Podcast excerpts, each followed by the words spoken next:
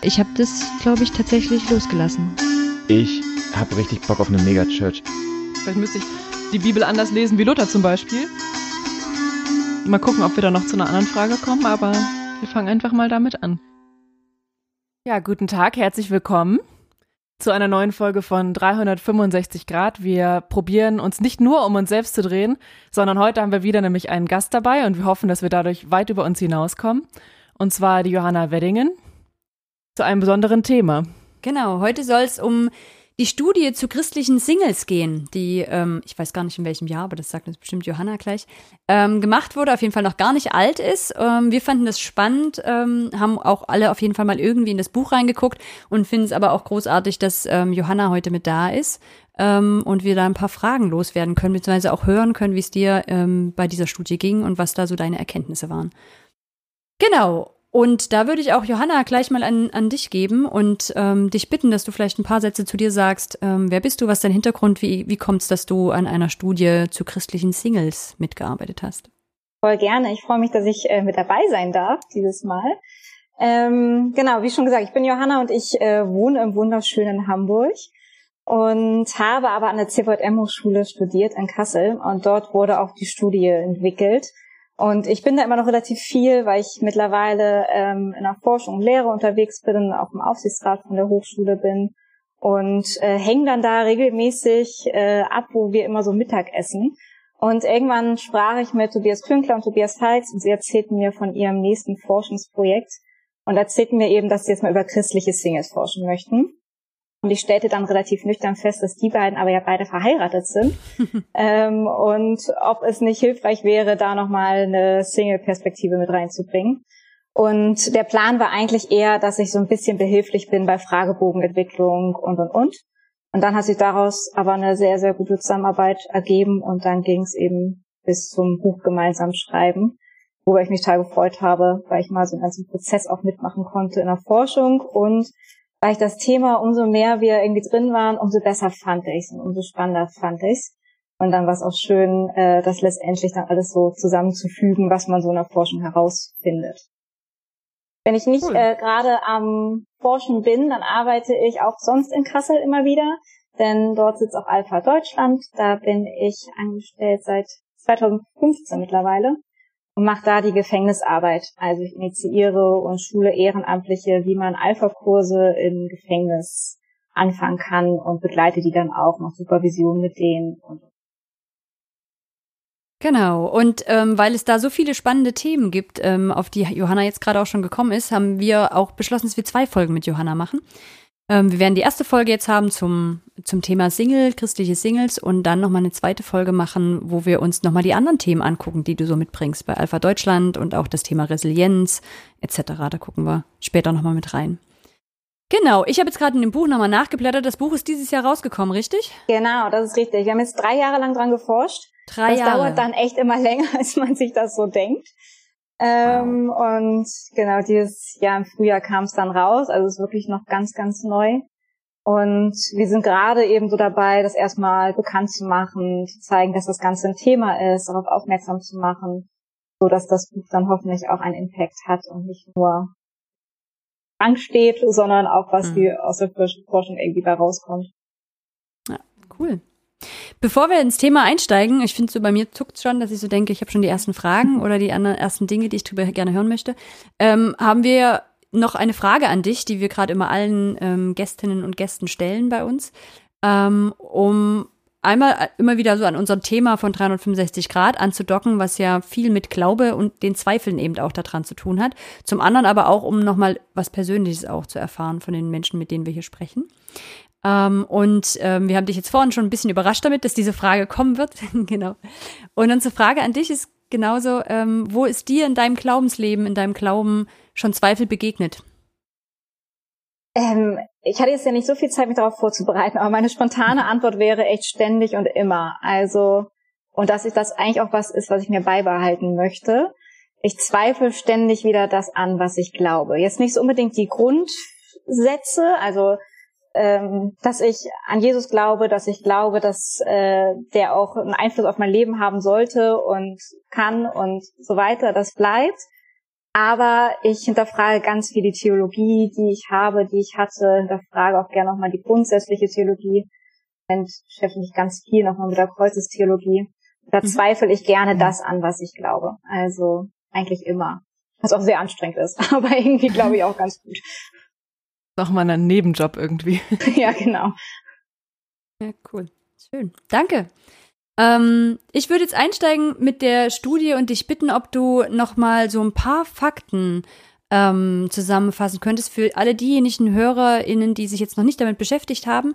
Ähm, du hast schon gesagt, ihr habt drei Jahre daran geforscht. Wie viele Menschen habt ihr befragt? Oder vielleicht gibt es noch ein, zwei andere Fakten, wo du sagst, die wären wichtig dazu zu wissen. Ja, gerne. Einsteigen ins Gespräch drüber. Also wir haben in den letzten drei Jahren ähm, zwei Formen von Forschung gemacht. Man unterscheidet zwischen quantitativ und qualitativ. Also qualitativ haben wir Interviews geführt, das steigt mal ein bisschen tiefer ein, lässt mehr Raum zum Erzählen. Ähm, da haben wir 15 Interviews geführt mit Männern und Frauen. Und dann haben wir noch einen Fragebogen über unterschiedlichste Medien rumgeschickt, ähm, wo 3235 Singles, die sich selbst als christliche Singles definiert haben, daran teilgenommen haben. Und den haben wir wirklich deutschlandweit dann verschickt und letztendlich landeten wir dabei, dass wir vor allen Dingen evangelische Singles befragt haben. Das war nicht unbedingt der ursprüngliche Plan, sondern einfach, wer sich eben als christlicher Single definiert, durfte mitmachen. Ähm, bei der Auswertung wurde aber deutlich, dass nur um die 120 katholische christliche Singles mitgemacht haben und da ist die Stichprobe dann zu klein gewesen. Also letztendlich haben wir dann evangelische Christen ähm, ab 21 Jahre, die mindestens drei Jahre Single waren, befragt. Mhm. Drei Jahre deshalb, weil einfach es einen Unterschied macht, ob man mal eine Woche Single war und oder ob man länger Single ist und gewisse Problematiken oder auch schöne Dinge und so weiter am Single sein ein bisschen kennengelernt hat. Beim Alter haben wir auch relativ lange hin und her diskutiert, welches es denn sein soll. Zu jung ist irgendwie schwierig. Ähm, die würden sich vielleicht auch schon zum Teil als Single benennen, aber ist doch nochmal ein sehr anderes Thema. Ähm, und gleichzeitig war es vor allen Dingen mir wichtig, nicht zu alt anzufangen. Ähm, denn ich merke, gerade in christlichen Kreisen geht diese Partnerschaftssuche und Diskussion und ähm, vielleicht auch der ja gewissermaßen Druck aus Gemeinde, Jugendgruppe und so weiter ist ziemlich früh los.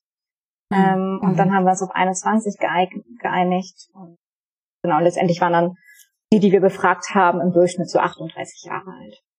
Mhm. Hm. Du hast evangelisch gesagt. Ähm, ist das also sehr landeskirchlich gemeint oder ist das sozusagen sehr breit gemeint, also alle evangelikalen Gruppen zum Beispiel mit eingeschlossen? Ganz breit, genau. Das ist in dem Fall ganz breit. Wir haben dann auch uns angeguckt, also wenn wir über konfessionelle Unterschiede sprechen, immer mal wieder, dann ist das gemeint in diesem Spektrum von ähm, Landeskirche zu verschiedensten Freikirchen haben mehr Landeskirchler mitgemacht als Freikirchler, aber mhm. genau, also in diesem ganzen, alles, was sich so evangelisch mit, damit beschäftigen wir uns. Ihr habt im Buch, ähm, bin ich das erste Mal über den Begriff gestolpert, hochreligiöse Menschen. Mhm. Ähm, Gibt es da eine Abgrenzung oder waren das für euch alle Menschen, die sich da gemeldet haben und als Christen, Christinnen ähm, bezeichnet haben? Richtig, den Begriff hochreligiös, da stolpern einige drüber. Das ist, das kommt aus der Religionsforschung, der Begriff, ähm, und etabliert sich so langsam immer mehr. Aber es geht im Prinzip darum, eben rauszugucken, ob Religion Einfluss auf deren Leben hat. Das ist der wesentliche Punkt, denn ansonsten mhm. ist da kein Unterschied zu christlicher Single oder nicht christlicher Single. Und das misst man dann an Dingen wie, ähm, wie oft bete ich, wie oft gehe ich eigentlich zu einer Gemeinde, ähm, spielen gewisse Punkte in meinem Leben eine Rolle, hat der Glaube Einfluss auf mein Leben, wie würde ich das so benennen. Ähm, und das konnten diejenigen dann auch angeben und aber alle, die daran teilgenommen haben, fallen unter dieses Spektrum hochreligiös. Okay. Was auch spannend ist, dass wir immer aus Landeskirchen ganz oft hören, bei uns gibt's keine Hochreligiösen. Mhm. Dem ist mhm. nicht so. es gibt ja ganz, ganz viele Hochreligiöse, ähm, auf die eben sagen, Gott, Glaube hat einen Einfluss auch auf mein Single-Sein oder zumindest auf mich als Person. Das finde ich ja alleine schon faszinierend, dass irgendwie fast alle, die ihr befragt habt, automatisch in diese Kategorie fallen. Also irgendwie haben da Leute mitgemacht, für die der Glaube eine große Rolle spielt und die haben sich da angesprochen gefühlt von. Oder vielleicht ging es auch, lief es über die Kanäle, wo ihr dafür beworben habt, ne? Das kann natürlich auch sein. Ich glaube, das ist so ein Misch, genau. Es sind einmal die Kanäle, die eher, also so eine christliche Zeitschrift oder mhm. christliche Internetseite gucken sich eher diejenigen an, die sich damit auch sehr aktiv beschäftigen mhm. und mhm. denen das in irgendeiner Form wichtig ist. Ähm, und dann fühlen von diesem Titel christliche Singles fühlen sich auch nur eine gewisse Gruppe angesprochen. Mhm. Also ich würde sagen, es ist beides. Ähm, jetzt muss man ja kritisch nachfragen, ist, kann es denn auch sein, dass sich die Leute einfach nur angesprochen gefühlt haben, die eh ein Problem sehen? Also dass Leute sozusagen gesagt haben, ich möchte da mitmachen, weil ich ein Problem empfinde in meinem Single-Dasein und deswegen möchte ich jetzt da mal meine Meinung sagen. Und die Leute, die vielleicht sagen, ist doch alles okay, dann eher nicht mitgemacht haben? Ja, das kann, das kann sein, wobei dafür ist das Ergebnis, glaube ich, zu differenziert. Also wir haben zum Beispiel eine ziemlich hohe Lebenszufriedenheit. Also ich glaube, wenn es jetzt nur diejenigen gewesen wären, die sagen, bei mir ist eh alles blöd und ich finde das mit dem Single-Sein sowieso nur schwierig, dann wäre da nicht so ein positives Ergebnis. Trotzdem haben wir auch gemerkt bei der Resonanz, dass sich ganz viele gemeldet haben, denen das schon ganz, ganz lange ein Herzensthema ist. Mhm. Aber die Stichprobe, also 3235, das ist ziemlich groß. Und da kann man sich dann schon recht sicher sein, dass das auch repräsentativ ist. Mhm. mhm. Was war euer Ziel mit der Studie? Was war so der Grundgedanke, warum ihr das gemacht habt? Also im Prinzip ist das Ziel, immer wieder auf Dinge aufmerksam zu machen, allgemein durch diese Studien. Ähm, also an der CVM-Hochschule werden immer wieder Studien gemacht zu unterschiedlichen christlichen Themen. Und mal von diesem rein subjektiven Empfinden, das viele irgendwie haben zu christlichen Singles, mal zu gucken, was ist davon objektiv, was ist tatsächlich so, wie nehmen die Singles sich eigentlich wahr und dann letztendlich damit auch ein Stück weit zu erreichen, dass Gemeinden sich mit diesem Thema mal beschäftigen. Also man könnte sagen, das ist auch so ein Plädoyer an Gemeinden, da sich mit dieser Gruppe mal zu beschäftigen. Weil wir einfach immer wieder gemerkt haben, dass viele Singles auf uns zugekommen sind und gesagt haben, wir fühlen uns nicht gesehen. Und das war auch mhm. ein Ergebnis der Studie, dass immerhin 30 Prozent der christlichen Singles fühlen sich in ihren Gemeinden stigmatisiert. Mhm. Und wenn wir sagen, Kirche will offen sein für alle, was eh oft genug nicht klappt, dann wäre das auch eine Gruppe, bei der das ganz offensichtlich nicht klappt. Und das klappt nicht aus Versehen. Also Gemeindeleitung muss sich mit diesem Thema auseinandersetzen. Sonst verändert sich da nichts. Und das ist so ein Ziel von uns, dass das Buch jetzt gar nicht primär an christliche Singles gerichtet ist, sondern eher an diejenigen, die vielleicht eben nicht wissen, wie ergeht es einem eigentlich als Single und aber eine gewisse Verantwortung dafür tragen, wie es jemanden in der eigenen Gemeinde ergeht. Ihr macht sehr viele Studien, die so ein bisschen so einen Spiegelcharakter haben, oder? Wo ihr dieser Gruppe eben, also dieser hochreligiösen Gruppe auch so ein bisschen ihren Spiegel vorhaltet. Ähm, ist das, weil es besonders, also es ist nicht besonders anstrengend, das zu machen? Also andere, wenn jetzt sagen, wenn ich sagen wir mal eine Medizin Verhalten von Corona-Patienten irgendwie oder Patientinnen erforsche, dann erforsche ich das ja nicht, damit die sich später dann beschäftigen können, sondern irgendwelche Ärzte und Ärztinnen oder Mediziner sich damit beschäftigen können. Aber das macht ihr, ihr macht es euch ein bisschen schwieriger. Kannst du vielleicht das nochmal erklären, warum? Und funktioniert das? Würde mich auch interessieren. Also subjektiv für euch. Du meinst mhm. jetzt aber nicht ein Spiegel, dass die eben die Gruppe selber das sieht, sondern andere. Also dass mhm. die größere Gruppe, also Christen, die die Minderheit in ihrem Nee, ich meine tatsächlich, dass die Gruppe, die Gruppe selber sich selbst immer wieder sieht. Also das ist okay. immer wieder wirklich tatsächlich, dass ihr, die, ihr untersucht eine Gruppe, die am Ende auch eure Studie lesen soll und die sich selbst wieder verändern soll. Jetzt mal ganz hart ausgedrückt. Das soll ist natürlich nicht so hart gemeint. Genau, teils, teils. Also in diesem Fall untersuchen wir die christlichen Singles, aber nicht die sollen sich verändern, sondern die Gemeinde soll sich verändern. Mhm. Also da sind das schon zwei unterschiedliche Adressaten. Ähm, aber du hast schon recht, das ist natürlich, äh, wollen wir ein Stück weit gerade auch Kirche immer wieder einen Spiegel vorhalten. Und ich glaube, es ist aber ganz wichtig, dass wir die Mittel, die wir ja haben, unter uns Christinnen auch nutzen. Das ist eben auch unter anderem die Forschung, die es gibt, damit man eben mal wegkommt von diesem reinen Empfinden. Meine Gemeinde ist so und so, die Kirche ist so und so. Man hört oft sehr steile Thesen und manchmal bestätigen sich auch, aber oft auch nicht. Und da finde ich Forschung ein total gutes Mittel und merke auch, dass dann mhm. etwas, was ich im Studium sehr, sehr langweilig fand zu erlernen, plötzlich sehr spannend wird, mhm. weil man sich auf ja, auf Ebenen begibt, wo man wirklich dann hinterher sagen kann, doch, das ist so und so. Und wir haben da ein Problem mhm. und wir müssen daran. Und das ist nicht eine Empfindenssache von wenigen, sondern liebe Kirche, liebe Gemeinden, liebe Gemeindeleiter, Leiterinnen, da ist was zu tun. Und mhm. das finde ich daran so gut und deswegen äh, ist es zwar anstrengend, weil man auch sich selbstständig damit hinterfragen muss. Man stolpert ja auch immer wieder über Dinge, wo man selbst dachte, das ist doch so und so. Also ich zum Beispiel bin eben Single und habe mich nicht in allem wiedergefunden, was die Mehrheit gesagt hat. Aber ich wieder mhm. gemerkt, auch ich habe ein subjektives Empfinden, was das Ganze mhm. angeht. Und mein Empfinden ist nicht das Objektive. Und das ist natürlich dann auch in der Forschung immer wieder anstrengend, aber auch super spannend.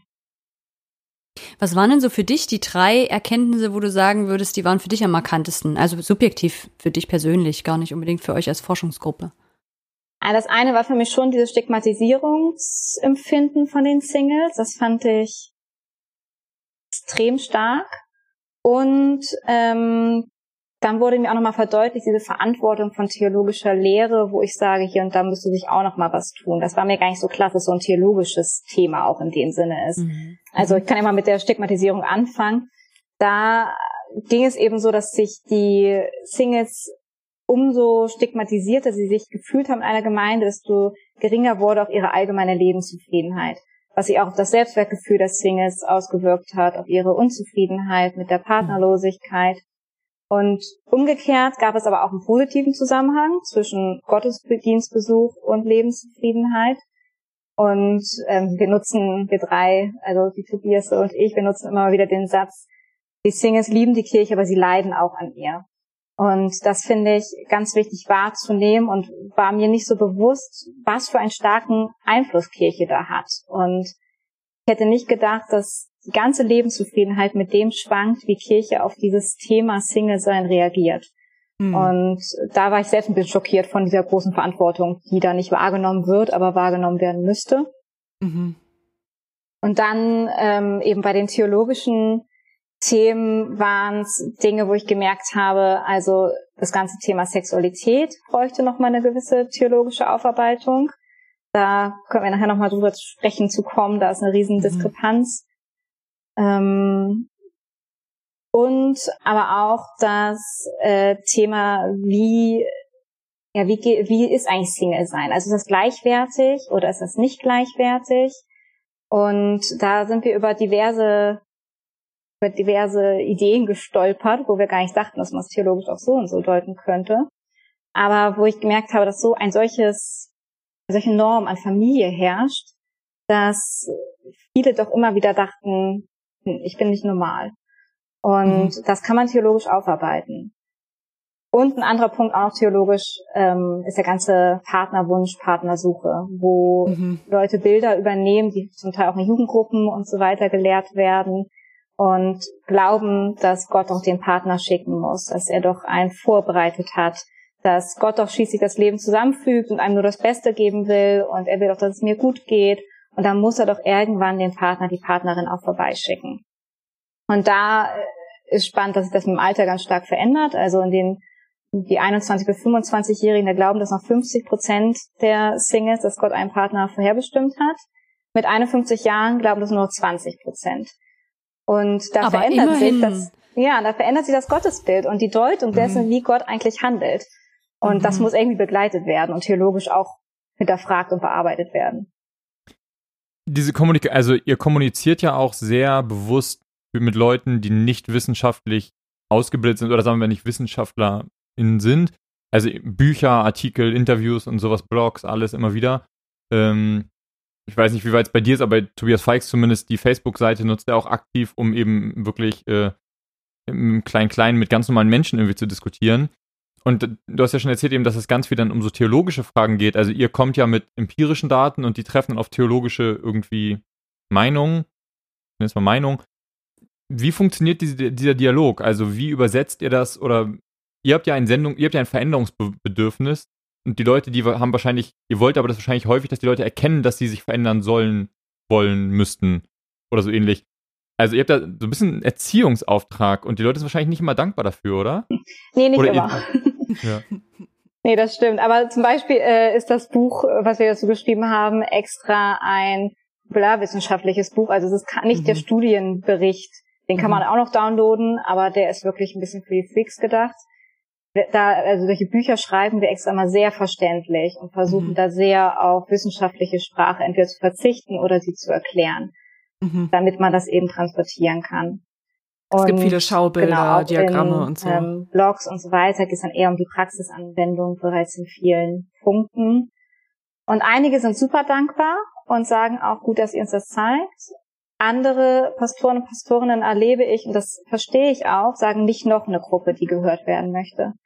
Und ich kann das auch nachvollziehen, weil die wirklich ja ständig angesprochen werden, ne, das Thema ist noch wichtig. Habt ihr schon dieses Thema bedacht? Und das und das kommt aber schon sehr zu kurz. Und denkt ihr denn auch an die Flüchtlinge, an die Prostituierten, an die, all die sozialdiakonischen Aspekte, an die und und und. Und äh, da muss man ihn erstmal die Scheu nehmen und sagen, wir wollen jetzt nicht die ganze Kirche damit revolutionieren, das ist nicht der Plan. Ähm, sondern es ist ein bisschen, also es erinnert mich ein bisschen daran an die Stellung von der, von der Frau irgendwie, damit, dass da was verändert werden muss, dass da mehr Beachtung hin muss und dass es um eine Gleichwertigkeit geht. Aber dafür muss nicht alles revolutioniert werden, sondern man muss diesem Thema einmal Beachtung schenken, denn es passiert nicht von alleine und man muss da durchaus was rein investieren in das Ganze. Und ähnliches bei Singles, die wollen einfach gleichwertig behandelt werden. Die wollen gar nicht jetzt tausend verrückte Sachen haben, sondern sie wollen einfach Teil des Ganzen sein und das auf einer Ebene mit allen anderen. Und da kann man ein bisschen die Angst nehmen, dass das jetzt kein neues Programm bedeutet, sondern ein Umdenken fordert. Und Umdenken braucht halt Zeit und ist anstrengend, aber genau. äh, braucht in dem Sinne jetzt nicht noch eine Wochenendaktion oder so. Ich finde es aber, ich würde da gerade gerne reinhaken, weil das ist passt genau zu dem, was mich beschäftigt hat, als ich habe hauptsächlich euer Interview am Schluss gelesen, wo ihr mhm. euch zu dritt darüber ausgetauscht habt. Und zwischendurch habe ich, glaube ich, so laut vor mich hingebrabbelt. Ähm, ja, das geht ja auch gar nicht um die Singles, sondern es wird eigentlich an eurer Studie sichtbar, dass Gemeinde eine Norm formuliert. Also die haben ein, es gibt da ein unglaublich enges Fenster, wie Menschen leben müssen, um irgendwie der biblischen christlichen Norm zu entsprechen. Und das ist halt heterosexuell, ähm, verheiratet, Kinder. Und alle anderen Gruppen, nicht nur die Singles, sondern alle anderen Gruppen drumherum, alleinstehend, ähm, verwitwete Rentner, Rentnerinnen, ähm, nicht heterosexuelle Menschen, ähm, geschieden, was mir auch noch sonst einfällt, ähm, fühlen sich defizitär. Also weil sie einfach nie dem ähm, entsprechen können. Und was du gerade sagst, dass sich dann Gemeindeleitungen halt sagt, oh Gott, jetzt müssen wir uns noch einer Gruppe widmen, das macht mir eigentlich nochmal klar, ja, weil da, da ist eine, da ist eine andere Ansicht da drinne, wie gehe ich mit Gemeinde um, nämlich Räume zu öffnen, wo alle gesehen werden können und zur Sprache kommen können, egal was sie mitbringen, würde uns davon befreien, dass wir für jede einzelne Gruppe was gründen müssen. Also ich weiß gar nicht, ob ich das gut erklärt kriege, kriege, aber wenn sozusagen insgesamt eigentlich Gemeinde daran arbeiten würde, dass wir einen viel größeren Blick dafür bekommen, wie Menschen leben können und sein können und sie sind trotzdem vollkommen in Ordnung und ohne trotzdem am besten, so sie sind vollkommen in Ordnung, und wir finden Sprachmöglichkeiten darüber und können das alles miteinander wertschätzen, dann brauche ich nicht mehr für jede einzelne Gruppe irgendein Thema. Beziehungsweise die Gruppen sind eventuell befähigt genug, sich das selber zu suchen. Also dann eventuell selber eine Gruppe zu bilden, nicht weil sie sich defizitär finden, sondern weil sie denken so, ah ja, das wäre dann auch noch cool oder das würde uns auch noch gut tun. Und Gemeindeleitung ist offensichtlich immer noch so sehr in der Denke, sie müssen das alles versorgen, anstatt Gemeinde selber zu befähigen, diesen Raum für sich zu nutzen und den selber zu füllen. Versteht ihr, was ich meine? Ich frage mich gerade, ob es nicht auch ein bisschen darum geht, ähm, dann Dinge zu lassen, statt Dinge zu machen. Also ob Gemeindeleit, ob man ah, ob Gemeinden ja. nicht, also alle diese Gruppen denen allen einen Gefallen tun würde, wenn bestimmte Dinge nicht mehr passieren würden. Also das, die Frage wäre, Johanna, an dich vielleicht, wenn du so na, jemandem, der jetzt zuhört und sagt, oh, mein Terminkalender ist schon so voll, ich muss schon hier und da eine Gruppe und ich soll noch da eine soziale Gruppe. Was könnten, welche drei Dinge oder zwei Dinge oder so könnte denn jemand weglassen, der aktuell eine Gemeinde leitet, um Singles einen Gefallen zu tun? Weglassen könnte man gewisse Kommentare im Predigten. Also das sind mhm. manchmal so ganz mhm. kleine Seiten Sätze. Äh, mir ist es neulich selbst bei der bei einer Predigt passiert, dass derjenige, der predigte, sagte, ähm, und Familie ist das Schönste, was die Bibel zu bieten mhm. hat. Und das mhm. war einfach nur so ein Nebensatz und dann fuhr er schon wieder fort und ich weiß, dass er das in dem Moment gar nicht reflektiert hat, was da war, mhm. aber hätte er diesen einen Satz einmal weggelassen, wäre die Predigt deutlich besser gewesen. Mhm. Und diese leichten, ja, unterschwelligen Momente, wo Gruppierungen, die eben nicht in einer Familie leben, sich anscheinend damit abfinden müssen, dass sie nicht das Schönste haben, was die Bibel zu bieten hat. Also mhm. gewisse. Sätze einfach weglassen oder nochmal durchdenken, was man da eigentlich sagt. Man kann auch ähm, weglassen, tatsächlich zu viel zu gruppieren und dafür mhm. stattdessen mhm. mehr Gemeinschaftsaktion oder ähnliches starten. Also ich verstehe, dass es für gewisse Gruppierungen spezielle Angebote braucht, also zum Beispiel Müttern für Kleinkinder, die haben mhm. wirklich ganz besondere Themen, über die sie gerade sprechen möchten, möchten und äh, Kleinkinder finden es toll, miteinander unterwegs zu sein. Aber in ganz vielen Momenten glaube ich, dass so ein inklusiver Ansatz uns deutlich besser tun würde als Gemeinde. Denn ich habe auch in der Bibel jetzt nie gesehen, dass erstmal die Gemeinde durchgruppiert wurde in die verschiedenen Kategorien, wie wer lebt. Mhm. Und von daher vielleicht auch das eine oder andere spezielle Angebot lassen und eine Aktion gemeinsam starten, wo die Singles sich dann auch, also in dem Fall besonders die Singles, äh, sich nicht ausgeschlossen fühlen, weil alle Familien nach dem Gottesdienst in den Zoo gehen und sie nicht gefragt werden, weil sie ja keine Kinder dabei haben oder so. Mhm. Also mehr gemeinsam, weniger spezifisch vielleicht. Hm. Du hattest ja auch gesagt, Umdenken und eine, ja, ein theologischer Unterschied, der so passieren müsste. Und das ist ja im Grunde genommen all das. Also das, was man ständig zwischendurch sagt, das liegt ja daran, wie man das Normale sieht oder auch das, was, mhm. was du meintest, Hanna, nicht wahr?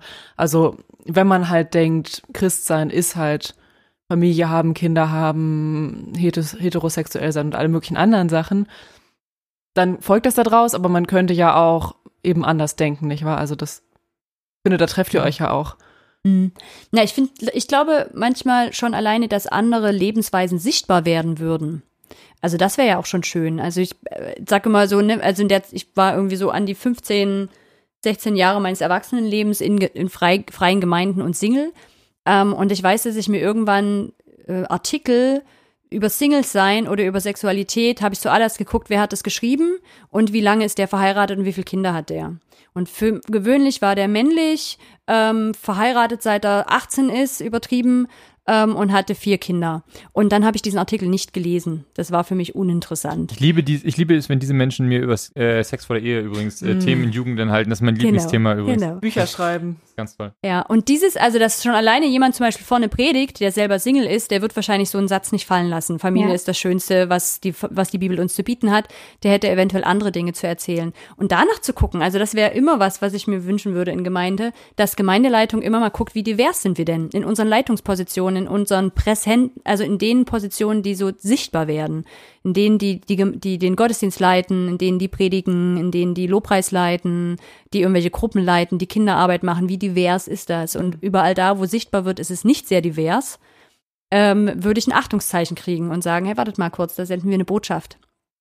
Absolut. Ähm, was die Norm ist sozusagen, ne? Also oder was, was höher zählt oder wichtiger scheint. Oder wir sind einfach auch in der Gefahr, dann einen Blick zu verlieren. Also es muss gar nicht einer alles im Blick haben, sondern sie müssten einfach nur darauf achten, dass in diesen Positionen einfach ganz verschiedene Leute sind und dann passiert das von alleine. Ne? Also auch wenn unter Ältesten halt ähm, eine Singlefrau ist, ein Singlemann ist, dann, dann wird der von alleine auch manche Themen im Blick haben oder vielleicht dann mitkriegen, ey Leute, das war jetzt die dritte Predigt, wo es über Familie geht, es läuft so nicht.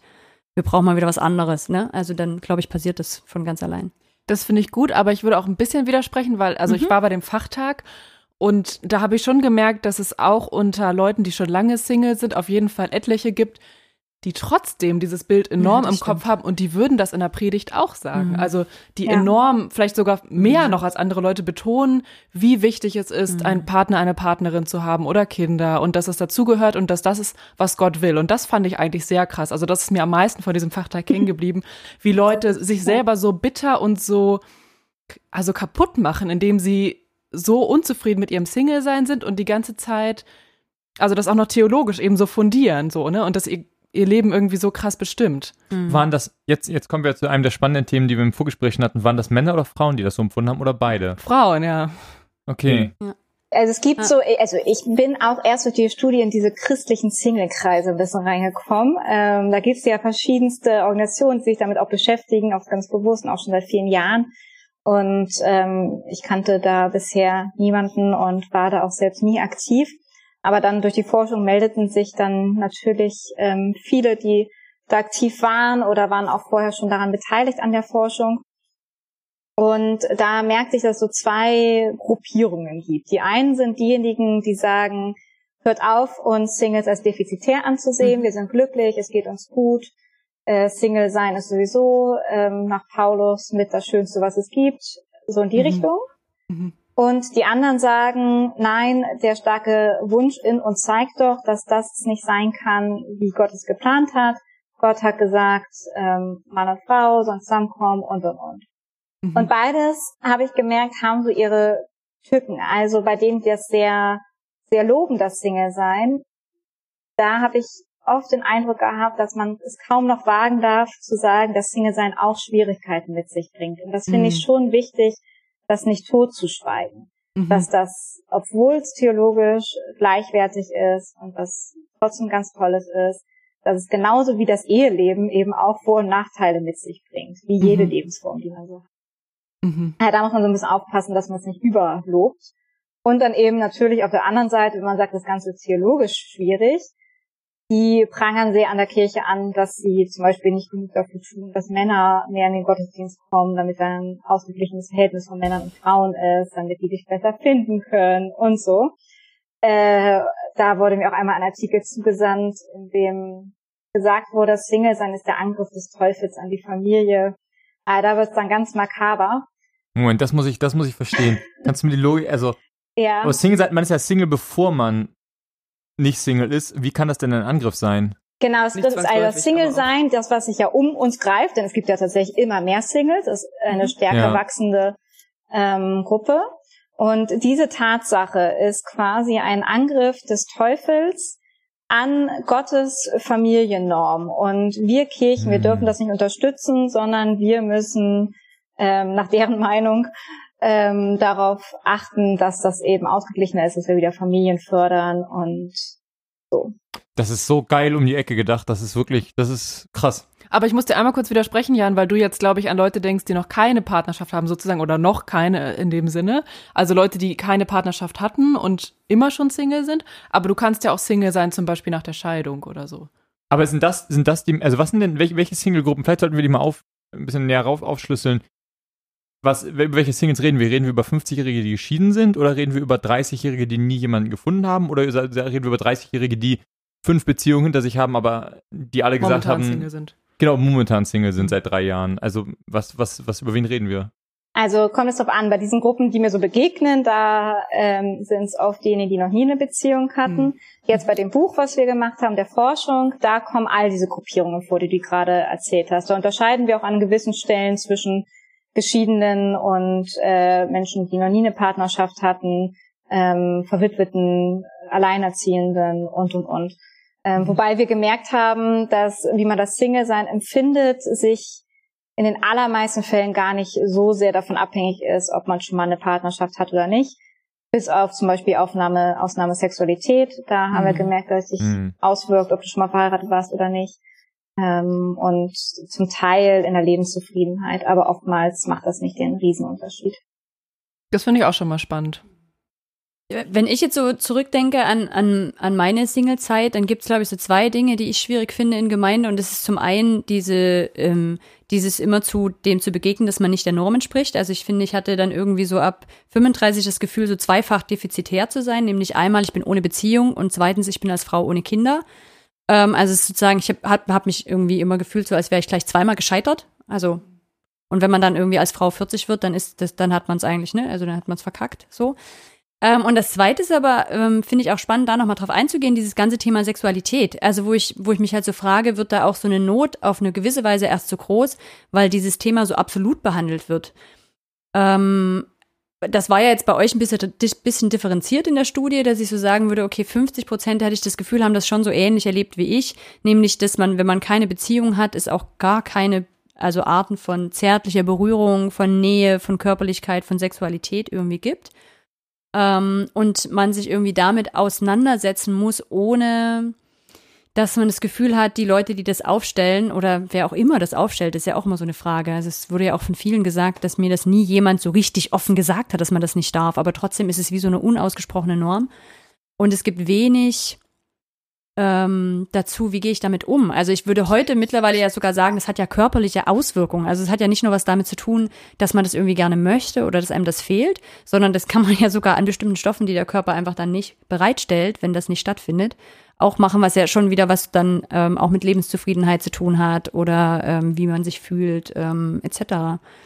Ähm, und das ist was, wo ich mir wünschen würde, dass sich Gemeinde auch dessen bewusst wird, was passiert denn eigentlich mit unseren Normen, die wir hier so aufstellen? Also was macht es mit den Menschen? Unter welchen Not stellt es die Leute auch? Oder welchen Herausforderungen stehen die dadurch, gegenüber? Und äh, manchmal würde mich, also fände ich das, weiß nicht genau, wie man das machen kann, Menschen darin viel, zu, viel mehr zu begleiten, rauszufinden, wie will ich denn eigentlich mein Leben leben? Also wie will ich das denn leben? Wie will ich denn das leben, wenn ich keinen Partner finde? Was finde ich da wichtig? Und nicht schon vorzugeben, wie man das zu leben hat. Absolut. Ja, ich glaube auch, dass da Normen angesetzt werden und dann werden die in der Jugendgruppe vielleicht manchmal explizit, manchmal implizit ausgesprochen. Ähm, dann entwickelt man vielleicht auch solche Bilder und auch dort schon, ich weiß nicht, ob ihr das kennt, ich kenne das aus gewissen Jugendgruppen auch, dass man schon mal aufschreiben soll, wie denn der Partner, die Partnerin mhm. sein soll, schon mal dafür beten soll, schon mal so, ne? Mhm. Und dann ist kein Wunder, dass sich so ein Bild entwickelt.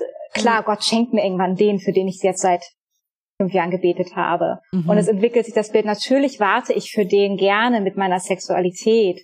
Ähm, mhm. Dazu wird dann Sexualität ganz, ganz eng gesehen, also immer nur auf Geschlechtsverkehr kommuniziert. Mhm. Und es wird selten darüber gesprochen, was zur Sexualität vielleicht sonst noch alles dazugehört.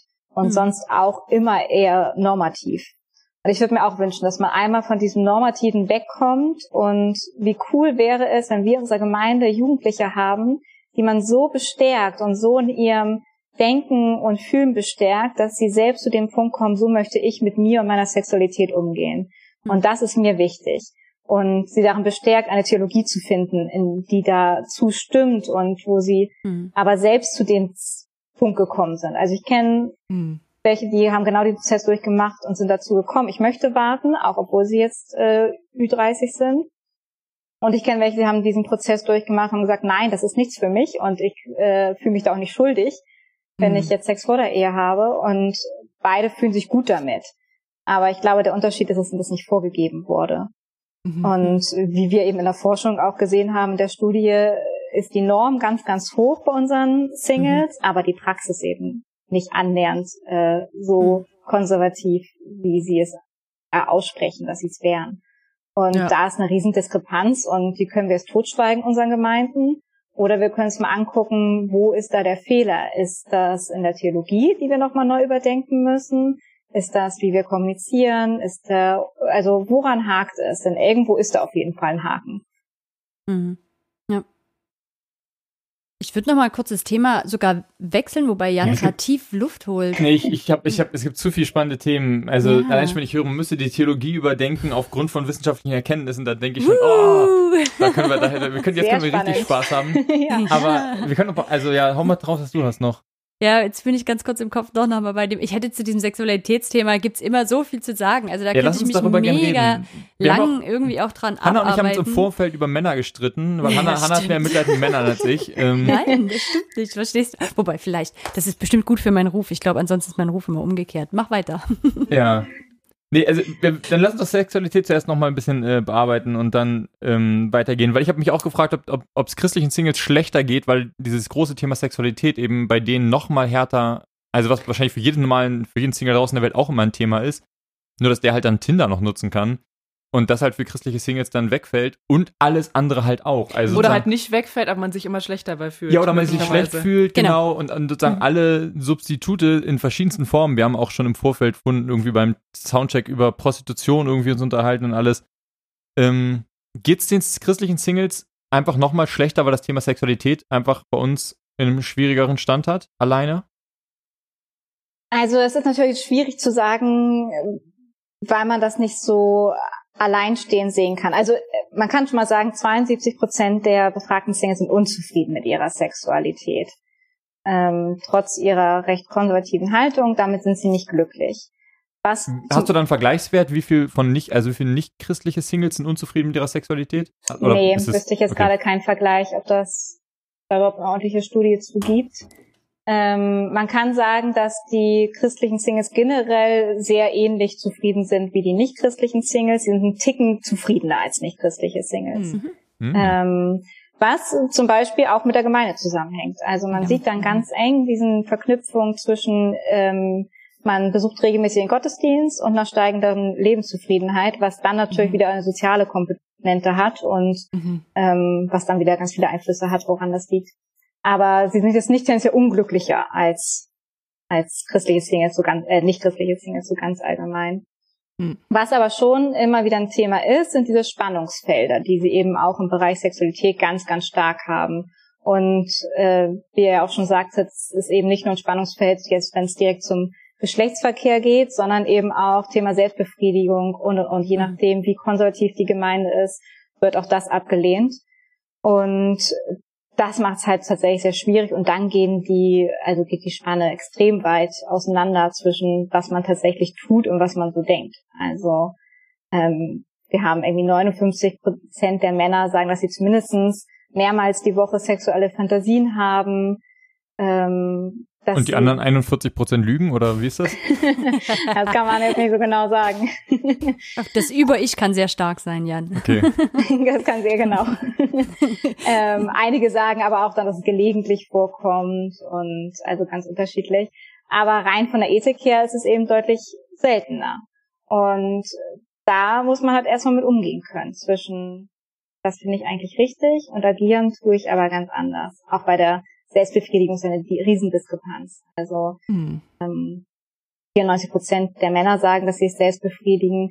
Ähm, so ein Viertel der Frauen sagt es, dass es zumindest eine gelegentliche Praxis wäre. Ein Viertel der Frauen nur. Mhm. Das ist wirklich so, ein Riesenunterschied. Ja, also das muss ich auch ganz ehrlich sagen, das sind die Dinge, da das hat mir wehgetan. Also ich habe das in diesem Buch mir diese Statistiken angeguckt und ich weiß, ich weiß es einfach aus eigener Erfahrung, wie dieses Leben aussieht und es hat mich übel traurig gemacht, mhm. wirklich. Und, und, ähm, und das ist auch, da gibt's bei mir auch eine Wut. Also ich merke da auch, ich will mich da auch gar nicht länger, da habe ich fast schon keine Lust mehr, mich mit Gemeinden drüber auseinanderzusetzen, weil ich das so scheiße finde. Mhm. Ähm, und das, wie du es gerade beschrieben hast, Johanna, das würde ich immer sagen, ist mein Punkt, warum ich letztlich kaum noch in dieser Form von Gemeinde mich wiederfinde, weil ich dort zu so einer großen Inkongruenz in mir eingeladen werde. Nämlich etwas Bestimmtes zu bejahen und der Meinung zu sein, das ist meine Norm und wenn ich die nicht schaffe, dann bin ich eigentlich nicht in Ordnung, aber in einem Leben ausgesetzt zu sein, wo ich das eigentlich, wenn ich gesund bleiben möchte, und das meine ich tatsächlich so, wenn ich psychisch gesund bleiben möchte, kann ich das nicht machen. Also das kann ich, kann ich das nicht durchziehen oder nur zu einem bestimmten Grad. Und das das, das, da, da gibt bei mir irgendwie nichts mehr, was wirklich Lust hat, sich damit auseinanderzusetzen, das zu rechtfertigen, das zu verstehen, sondern wo ich so sage, wenn wir so eine Inkongruenz sehen und sehen, dass wir Menschen mit unserer Theologie unter eine solche Spannung setzen, dann ist das allerhöchste Zeit, sich damit auseinanderzusetzen und das in absolute Frage zu stellen, was wir da machen. Genau, aber ich glaube, das muss so. man eben ganz laut tun, dieses in Frage stellen, denn vielen ist das ja gar nicht bewusst. Also gerade wenn ich die ja. klassische Gemeindeleitung angucke, da sind eben äh, oft viele Verheiratete, da ist genau nicht dieser genau. Mix aus unterschiedlichen mhm. ähm, Lebensumständen drin. Und äh, denen ist, glaube ich, oft nicht klar, dass da eine Riesendiskrepanz herrscht oder sie wollen es vielleicht auch nicht so sehen, mhm. das kann auch gut sein. Mhm. Ähm, und genau dafür sind dann halt solche Studien da, um einfach mal laut zu sagen, Leute, das können wir auch nicht wegdiskutieren, das ist so. Mhm. Ähm, und da müssen wir irgendwie mit umgehen. Auch Thema Prostitution, wenn ihr es vorhin schon kurz hattet. Mhm. Das ist jetzt, sind jetzt nicht die Massen gewesen, die zu Prostituierten gehen, aber immerhin irgendwie über 100, 102, glaube ich, Befragte waren es, die dann doch mal da waren bei den Männern und 37 der Frauen waren auch mal bei einem männlichen Prostituierten dann vermutlich. Ähm, und das ist ein Thema und da können wir nicht immer so tun, als sei es kein Thema. Aber ich glaube, man muss da Gemeindeleitung auch wirklich drauf stoßen und mhm. äh, macht da auch allen Singles in ihren Gemeinden Mut, das auszusprechen. Denn wenn alle das mhm. schweigsam für sich so merken, aber es keiner sagt, Leute, ich lebe meine Sexualität anders, als ihr es sagt, und mir geht's damit sogar besser, dann wird's mhm. irgendwie schwierig. Also ich glaube, da es gehört auch zu dieser Gemeinschaft dazu, da mutig zu sein mhm. und auszusprechen, wie es wirklich ist. Und dann gab es ja auch andere gehen, die sagen, ja, mir geht's aber anders ganz viel besser und dann kann man ja ins Gespräch miteinander gehen, aber mhm. ja, da zu kommunizieren mal wieder. Hm. Ich glaube, ich würde an der Stelle auch, also für die Leute, die jetzt zuhören, die jetzt nicht hier sind ähm, und sich denken, oh, ich bin Single, aber ich würde jetzt ungern irgendwie meiner Gemeinde sagen, lass mir über Selbstbefriedigung reden, weil es natürlich eine super exponierte irgendwie Fragestellung ist, die eben eine andere ist, als wenn man über Sex vor der Ehe redet, weil das irgendwie gefühlt weniger intim ist. Ich habe keine Ahnung. Vielleicht, weil da eh mehr drüber geredet wird schon? Ja, oder weil es irgendwie abstrakter ist oder sowas. Ähm, mein Gedanke wäre, macht, ich würde euch ja Mut machen, weil die auch diese verheirateten Ältesten, da hört das Thema Sex, Selbstbefriedigung hört nicht auf Thema zu sein. Also redet mal mit euren 50-jährigen 50-jährigen Ältesten, die verheiratet sind seit 30 Jahren, über das Thema Selbstbefriedigung, das wird richtig spannend. So, dann knistert es auch mhm. bei denen nochmal. Also, und klar, also mir, mir fällt gleichzeitig dabei auf, dass, dass ich echt Menschen bewundere, die das schaffen, dieses Thema für sich aufzulösen und in Gemeinde zu bleiben. Also ich finde es erstaunlich so, dass es so eine hohe Zahl gibt, die eigentlich für sich sagen, ich habe diese Norm, aber ich lebe das anders, weil bei mir ist das der Grund, auf jeden Fall ein Grund gewesen, warum ich aus Gemeinde rausgegangen bin, dass ich immer mehr gemerkt habe, ich kann diese, ich will diese Norm nicht mehr leben und dann will ich da aber auch nicht mehr sein. Also dann, ich will nicht permanent damit konfrontiert sein, dass ich einem Anspruch nicht genüge. Ähm, und, und ich merke heute für mich so, wie viel freier mich das gemacht hat, jetzt, also wie ich jetzt mit Beziehungen umgehe. Aber es hat halt einen Prozess gebraucht. Man muss halt dann mit 35 auf einmal rausfinden, wie denke ich denn über Sexualität? Weil ich auf einmal merke, so, so wie ich das beigebracht gekriegt habe, geht es nicht. Offensichtlich muss ich irgendwie einen Weg finden, das für mich selber zu definieren wann will ich denn Sex? Mit wem noch nicht? Wie lange will ich warten?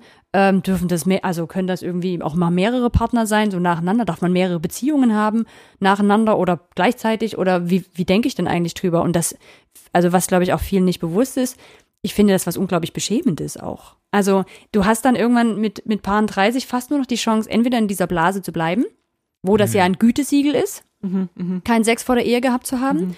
Oder du gehst aus dieser Blase raus und da ist es genau das Gegenteil. Ja, ja, ja. Da ist es unglaublich beschämend zu sagen mit 35, ja, hat jetzt so noch nicht stattgefunden. Mhm. So. Mhm. Ähm, und das haben ganz viele auch nicht im Blick. Und das fängt ja auch mit Küssen an. Also erklär mal mit 35 jemandem, dass du noch niemanden mhm. geküsst hast. Mhm. Yay, das ist so ein richtig gutes Gespräch. Ähm, und das auch nicht im Blick zu haben, dass das halt dann immer irgendwie auch immer enger wird und ich mir auch vorstellen kann, dass viele Singles das deswegen dann irgendwann auch so hochhalten, dieses Single sein, weil alles andere würde eine wirklich schwierige Auseinandersetzung mit sich bringen, da irgendwie, genau, nochmal einen anderen Weg für sich zu finden. Ja, und da stecken so viele Themen drin, ne? Also die total. da auch nicht gesehen werden. Hm. Ja, das bringt ganz viel Unsicherheit bei vielen Singles auch mit sich. Also ich hatte noch einen Mann vor Augen, der sagte, ähm, die Frauen wollen, dass ich genau weiß, wie Beziehung funktioniert, aber mhm. ich durfte vorher noch nie eine gehabt haben. Und genau, genau auch mit das hat ein Mann gesagt. Ja, es hat ein Mann gesagt. Das ist doch das Klischee der Frau. Das ist doch das Klischee, dass die, die, die Frau irgendwie, die, die Jungfrau, die perfekt im Bett sein soll. Das ist doch das alte Klischee, was, was sozusagen gibt, Männer von Frauen erwarten. Krass, dass das so andersrum auch Ja, gibt. aber umgekehrt ist doch genauso. Also ja. es ist doch für beide genau das Gleiche. Ich habe dann auch manchmal gesagt, also so mit meinen ersten Beziehungsversuchen, dann so mit 35, 60, äh, 36 habe ich dann gesagt, ja, du musst dir einfach vorstellen, ich bin jetzt 16, 17, 18 ungefähr. Was meine Beziehung Beziehungserfahrung angeht. Ja, okay, na, du gehst genau mit genau ich, solchen war, ja. Klischees irgendwie gehst du da äh, gehst du da rein und lernst dann irgendwie erstmal ach so, ach du, das ist gar nicht so. Ah ja, okay, na gut, okay, für die nächsten Beziehungen suche ich mir das mal anders. ähm, und ähm, ja, also ich, ich kann den gut verstehen mit diesem Satz. Ich würde auch, auch sagen, dass das, das Ideal gilt schon, also bei Gemeinde würde ich sagen für Männer und Frauen. Ja. Ich würde noch ein neues Thema reinbringen, weil wir sind ewig weit schon in der Zeit, aber ich will unbedingt dieses Männer-Frauen-Thema noch haben. Jetzt eh auf dem Tisch, komm. Ja, weil in dieser Studie hat sich herausgestellt, dass die, Men die Single-Männer in den Gemeinden ganz anders ticken als die Single-Frauen. Und ich finde das ein bisschen heilsam, das zu hören, weil das ganz lange meine These war. Also ich habe irgendwann so provokant meinen Single-Freundinnen in den freien Gemeinden gesagt, ja, du hast äh, zwei Möglichkeiten. Entweder du entscheidest dich für immer Single zu bleiben, dann kannst du in deiner kannst du weiter in dieser Blase nach einem Mann suchen, du wirst einfach für immer Single sein. Oder wenn du wirklich eine Beziehung willst, die dir gewachsen ist, dann musst du rausgehen. Die zwei Varianten hast du. Und in dieser, in, in dieser Studie sehe ich mich leicht bestätigt. Würde dir auch zustimmen. Ist auch meine neue Taktik und meine Freundin. und meine persönliche auch übrigens. Johanna, gab es dafür für euch Erklärungsansätze, wie das kommt? Oder beziehungsweise erstmal vielleicht nochmal, wir haben ja jetzt schon so ein bisschen ähm, implizit darüber gesprochen, aber was sind eigentlich diese Unterschiede, die sichtbar geworden sind zwischen den Single-Männern und den Single-Frauen? Also es gibt es in verschiedensten Bereichen. Also ich würde sagen, ein großer Bereich ist eben Sexualität, darüber hatten wir gerade schon ein bisschen gesprochen, dass da Unterschiede sind. Ein anderer Bereich ist bei Partnerwunsch, Partnersuche, ähm, wie sollte eigentlich der perfekte Partner, die Partnerin so sein. Äh, da sind auch Unterschiede und da kommt so ein bisschen das durch, äh, was du gerade sagtest, mit dem er soll dir gewachsen sein. Das ist jetzt abgesehen von der christlichen Single-Studie, auch bei allgemeinen Single-Studien immer wieder ein Thema, dass Männer sich oft eher eine Frau wünschen, die vom Bildungsniveau her niedriger gestellt ist als sie selbst. Ähm, und Frauen sich halt mindestens jemanden ebenbürtigen wünschen würden. Und da äh, ist, hat sich das auch bei uns bestätigt. Also während ähm, Frauen da, also Männer würden sehr schnell, was die Bildung der Partnerin angeht, einen Abstrich machen, äh, dahingehend, dass sie weniger gebildet sein darf. Und äh, bei Frauen andersrum nicht. Gleichzeitig zieht Gemeinde eben eine gewisse Bildungsschicht an. Also in Gemeinde gibt es ganz, ganz viele gebildete Frauen, die auch ein gewisses Standing haben und eben eher einen hohen Bildungsgrad haben. Und da ist es dann für Männer hier und da vielleicht auch schwieriger, jemanden zu finden, der eh niedriger gestellt ist und man selbst als Frau will das ja vielleicht auch gar nicht. Das wäre jetzt meine Frage gewesen, wem fällt, also wer hat das größere Problem? Männer, die, die niedriger, bildungsmäßig niedriger gestellte Frauen suchen oder Frauen, die gleichwertige Männer suchen in Gemeinden? Ich würde sagen, beide haben ein Problem. Also erstmal ist es, es ist mhm. spannend, weil äh, wir sagen ja immer, es gibt mehr Frauen als Männer in Gemeinden. Das ist schon mal eine These, die viele Männer ähm, anders wahrnehmen.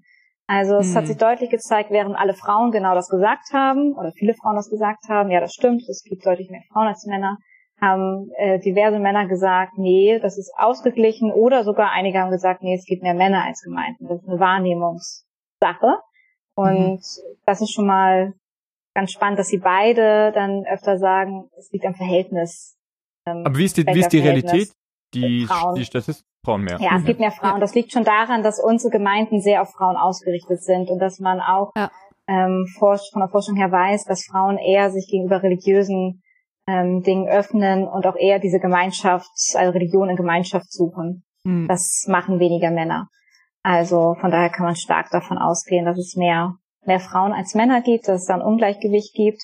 Schon deshalb ist es wichtig, wenn wir theologisch den Singles sagen, ihr müsst jemanden Christlichen finden.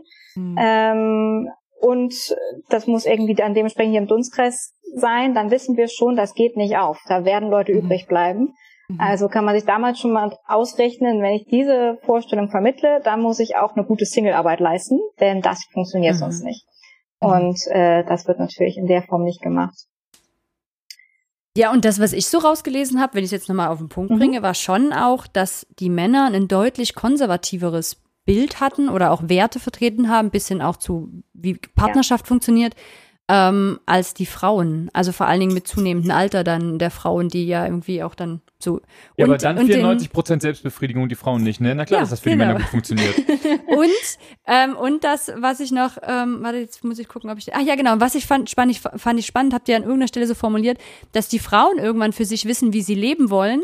Also eher für sich entwickeln, so, okay, wie gestalte ich denn mein Leben? Wie soll das aussehen? Und dann darf da noch jemand mit dazu passen. Und das ist schön, wenn es irgendwie passt und Männer eher immer noch formulieren, und ich will aber so und so und so eine Frau. Also die haben weder für weniger für sich formuliert, so sieht für mich ein erfülltes Leben aus und dafür suche ich mir eine Frau, die da irgendwie auch Lust drauf hat, sondern mehr, also ich weiß gar nicht genau, suchen eher eine bestimmte Person, während Frauen für sich das Leben oft dann füllen mit irgendwelchen Sachen und sagen, ja, und das wäre jetzt immer noch schön, wenn da irgendwann auch ein Mann dazu kommt. Ähm, aber es hat mehr schon was mit Lebensform zu tun. Absolut. Also die, das war auch die höchste Diskrepanz. Also wir haben danach gefragt, mhm. wo, also wo Singles eigentlich Abstriche machen würden in der Partnersuche und dann Dinge eben wie Bildung, ähm, Aussehen, politische Einstellung, Werteeinstellung und so weiter befragt. Und ein Teil davon war auch dann die Karriere. Und äh, die, man dachte erst ganz positiv bei den ähm, bei den, bei den christlichen Singles war so, wenn es Karriere betrifft, würden 68 Prozent der Singles Kompromisse machen, ähm, aber nur sieben Prozent der Männer. Und wir dachten zuerst, ach wie positiv, äh, die finden das irgendwie auch gut, wenn die Leute Karriere machen, das ist ihnen halt wichtig, aber es ist halt genau andersrum. Also wenn die Frau mhm. eben zu viel Karriere macht, genau. dann stört das Richtig. diesem klassischen Rollenbild. Das passt dann oft nicht zusammen. Und wenn man eben möchte, dass die Frau tendenziell eher zu Hause ist und ähm, eben Familie versorgt und und und, dann haut Karriere da nicht mit ein. Ich muss jetzt mal, ich muss jetzt mal die, eine provokante These raushauen, einfach um, um da, weil die Zeit uns davon schwindet ja, und jetzt ich muss weiß, ich lasse es trotzdem noch ein bisschen laufen, obwohl ich Moderation habe und schon ja, abbrechen müsste, aber, aber ich bin zu spannend. Meine, meine These ist, dass grundsätzlich einfach Frauen Jahrzehnte bis, keine Ahnung, Jahrhunderte darauf getrimmt wurden, sich dermaßen zu perfektionieren, einen dermaßen hohen Anspruch zu genügen und dabei noch irgendwie alles gleichzeitig zu managen. Und jetzt grundsätzlich gesellschaftlich das eingeholt wird davon, dass die Frauen jetzt halt auch gelernt haben, dass sie, die haben diesen Anspruch mitgenommen, mitbekommen und jetzt haben sie gelernt, sie müssen den Männern aber gar nicht mehr gefallen.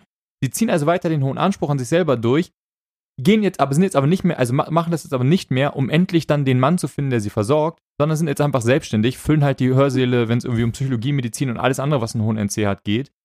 Und die Männer sind einfach daran gewöhnt gewesen, dass sie einfach mit dem Mindest an irgendwas halt Frauen abbekommen, weil sie halt die Versorger waren.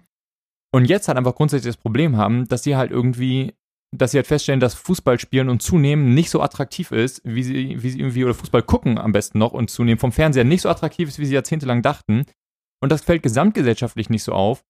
Ähm, oder ist vielleicht einfach da schon weiter und in Gemeinden fällt das den Männern einfach mehr auf die Füße, weil die, weil die Zielgruppe einfach kleiner ist, die sie sich suchen. Und die Frauen da sind einfach hoch ausgebildet und irgendwie attraktiv und arbeiten an sich und sind einfach jetzt auch zufrieden mit sich. Und deswegen glaube ich, dass die Männer, also ich habe in der Vorbereitung die steile These gemacht, mein großes Problem ist aber, dass ganz viele Männer einfach nicht an sich vernünftig arbeiten und dann so unzufrieden sind, während die Frauen da doch ein bisschen anders wahrnehme. Mhm. Ähm, das ist ganz spannend. Darüber waren wir ja vorher schon kurz im Gespräch und Jan, das sagt eigentlich genau das, was dieses Buch sagt, von dem ich da erzählt hatte. Ich habe gerade ähm, vor kurzem ein Buch gelesen, Das Ende der Männer der, und der Aufstieg der Frauen. Ähm, das, der Titel klingt mega kämpferisch und äh, ist gar nicht so gemeint. Die Frau hat einfach sich das angeguckt, wie es aussieht. Also sie hat sich einfach Statistiken angeguckt und es ist nicht nur in Gemeinden ein Problem. Das ist tatsächlich zunehmend in Gesellschaft ein Problem. Also dass sie, die, die ist US-Amerikanerin und es geht natürlich viel auch um, äh, um die Staaten. Aber das ist, ein, das ist tatsächlich das Thema, dass die sagen, dass zunehmend mehr Frauen keinen Ernährer mehr für die Familie brauchen, sondern die können das alles selber stemmen und die Männer fallen raus. Plus diese Erkenntnis, dass Frauen offensichtlich schneller schaffen, sich auf Veränderungen ähm, einzulassen und demnach auch die Rollen, die ihnen jetzt zur Verfügung stehen, auf einmal auch schneller füllen, also schneller da reingehen. Und Männer unglaublich hartnäckig daran festhalten, wie Dinge mal waren und es sich wirklich schwer damit tun, auch selber neue Rollen. Also da werden ja auch, wird ja auch an anderen Stellen Platz, ne? Also wird ja auch in Frauenberufen wird ja auch Platz, wo jetzt Männer reingehen könnten. Und das passiert viel weniger als umgekehrt. Ähm, und äh, sie beschreibt es tatsächlich als ein gesellschaftliches Problem, auf das wir gucken müssen. Also die sagt so, ja, natürlich sind unsere feministischen Ziele und das alles lange noch nicht erreicht. ist aber jetzt eigentlich ein anderes Thema, aber mich hat das tatsächlich sehr, ähm, sehr bewegt. Aber auf der anderen Seite dieses Thema zu sehen, dass Männer da irgendwie es nicht schaffen nachzuziehen. Da bin ich dann bei Gemeinde wieder bei meinem Thema, dass ich immer sage, Gemeinde hat auch einen Bildungsauftrag, auch wenn sich da, glaube ich, viele Gemeindeleiter irgendwie immer noch mit mir streiten würden. Ähm, und den sehe ich an dieser Stelle. Also dieses, und, das, und das reicht eben nicht, indem wir da Worte betonen, ne? Also indem wir mal vorne auf der Kanzel sagen, ja Männer, und es ist super, wenn ihr euch auch um die Kinder kümmert oder was auch immer. Und dann gibt's eben doch wieder den Mutter-Kind-Kreis statt einen Elternkreis oder einen Elternkaffee, wo halt auch Väter eingeladen werden ne? und nicht sich sofort komisch vorkommen.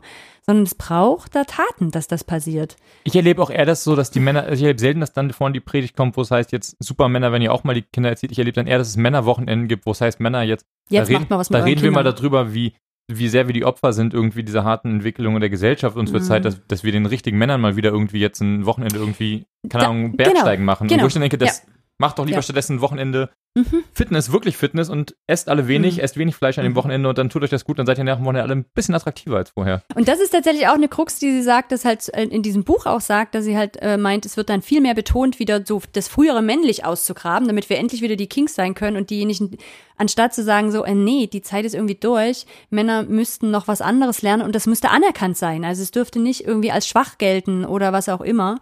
Ähm, und das, das ist ein total guter Gedanke, ne? Also dazu sagen, wo, wo gibt's denn diese Vorbilder? Wo wird denn das sichtbar in Gemeinde? Wo werden denn verschiedene Frauenbilder sichtbar, sichtbar, verschiedene Männerbilder sichtbar oder wo bestätigen wir uns da auch immer wieder alte Sachen?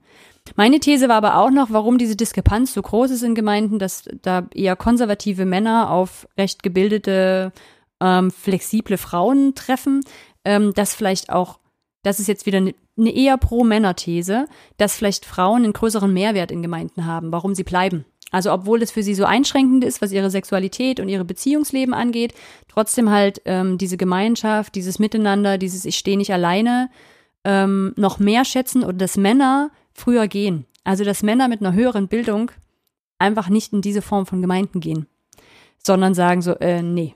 Also wenn ich mir da jedes Mal anhören darf, Selbstbefriedigung darf ich nicht und irgendwie für meine dritte Beziehung, die ich jetzt habe, äh, muss ich mich irgendwie entschuldigen, da habe ich keinen Bock drauf. da gehe ich. Also die Gemeinschaft ist denen dann nicht so wichtig. Das ist eine These, die ist nicht belegt, aber die fände ich auch nochmal interessant anzugucken. Könnte um, sein, genau. von dem, was wir an Studien mit äh, Teilnehmenden hatten, da waren die ziemlich, also waren Männer und Frauen ziemlich ausgeglichen bei der Bildung. Ah, ähm, okay. aber da konnte man jetzt nicht sehen, dass die Männer ungebildeter waren oder so. Ähm, ja, das war jetzt ein Vorurteil von mir, dass konservativ ähm, auch gleich heißt äh, geringere Bildung.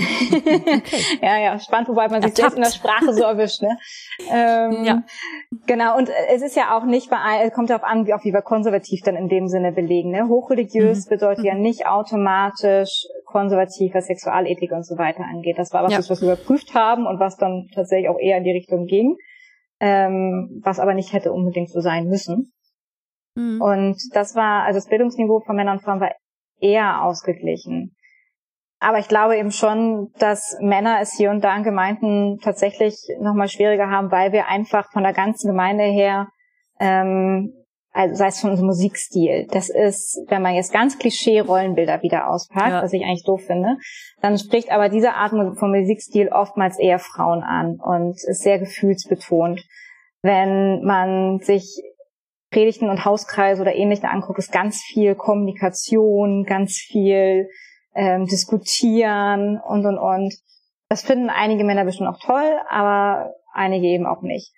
Und ich glaube, dass ein Problem bei uns in der Gemeindelandschaft ist, dass wir eigentlich ziemlich einseitig sind, was die Gemeindeform angeht. Ich merke das schon selbst bei mir. Mhm. Ich finde es irgendwann relativ langweilig, immer aus Prinzip 20 Minuten, 30 Minuten Lobpreis zu haben, dann 20 Minuten, ja. 30 Minuten Predigt und dann noch ein Gebet und dann vielleicht noch Abendmahl und fertig. Ähm, sondern ich würde mir auch wünschen, dass es unterschiedlichste Formen gibt. Mhm. Und unterschiedlichste Formen würden wir unterschiedliche Menschen abholen, schon würden wir ein bisschen diverser werden in unseren Gemeinden. Und dann würde sich, glaube ich, auch das Geschlechterverhältnis verändern. Aber bei uns sehen ja die Gottesdienste auch fast egal, wo man hingeht, ähnlich aus. Also zumindest im freikirchlichen Kontext oder eben im landeskirchlichen Kontext dann auch wieder ähnlich. Mhm. Ja. Letzte Frage. Gibt es noch jemanden, der eine Frage hat? Wir noch stellen uns. Sonst würde ich ähm, Johanna fragen, was gibt's, was ist für dich vielleicht nochmal wichtig, was du ähm, bezüglich dieser Single-Studie irgendwie nochmal nach draußen geben willst? Ähm, ich glaube, es ist nochmal wichtig zu sagen, dass die Singles sich keine, also doch, die wünschen sich auch extra Angebote, aber oftmals eher als wertschätzenden Moment. Und ich glaube, dass es wichtig ist, sich in Gemeinden nochmal zu überlegen, wie können wir einander wertschätzen, wie können wir die Theologie, die wir haben, dass wir alle gleich sind, dass alle unterschiedlichen Lebensformen gleichwertig sind, wie kann das auch gelebt werden? Denn Theologie wird erst durch das Gelebte lebendig und das müssen wir auch ausleben. Und im ganz Kleinen kann das heißen, mal den Single auf den Kaffee einzuladen, mal nach dem Gottesdienst umzugucken, wer hat jetzt eigentlich nichts vor. Ähm, das kann ein anderes Ehepaar sein, das kann ein Single sein, das können die Jugendlichen sein. Und da mehr miteinander zu leben und einander einfach mehr im Blick zu haben. Ich glaube, dann wäre für die Singles schon ganz, ganz viel erreicht von dem, was sie sich wünschen. Das habe ich auch mitgenommen von, von dem Fachtag, dass, also für mich selber so als praktisches Umsetzen, das habe ich schon mal gesagt hier im Podcast, dass man so an Sonntagen, an Feiertagen und so und zu Zeiten, wo nicht so viel los ist, dass man da bewusst probiert, an seine Bekannten und Freunde zu denken, die Single sind und die jetzt vielleicht alleine irgendwo sind. Corona. Richtig, Riesenthema. Corona. Auf jeden Fall. Ja. Das stimmt. Haben wir jetzt gar nicht angesprochen, aber spielt da drin auf jeden Fall eine große Rolle. Aber vielleicht nehmen wir dieses Thema einfach mit in die nächste Folge, wo es ja auch nochmal unter anderem um, die, um dieses Thema Resilienz gehen soll. Und Resilienz und Corona sind ja dann nochmal spannend. Also für alle hier der Teaser, Resilienz, ähm, die psychische Widerstandskraft, ähm, die wir haben, um mit Herausforderungen umzugehen habe ich jetzt mal frei übersetzt. Johanna macht das bestimmt noch mal ein bisschen besser ähm, in unserer nächsten Folge. Ähm, genau. Und vielen Dank an der Stelle, dass du mit uns da über diese Studie geredet hast und über das, was für christliche Singles in unseren hochreligiösen Kreisen ähm, interessant und spannend sein könnte. Sehr gerne. gerne. Vielen Dank. Schön. Ciao an Danke euch alle. Bis zum nächsten Mal.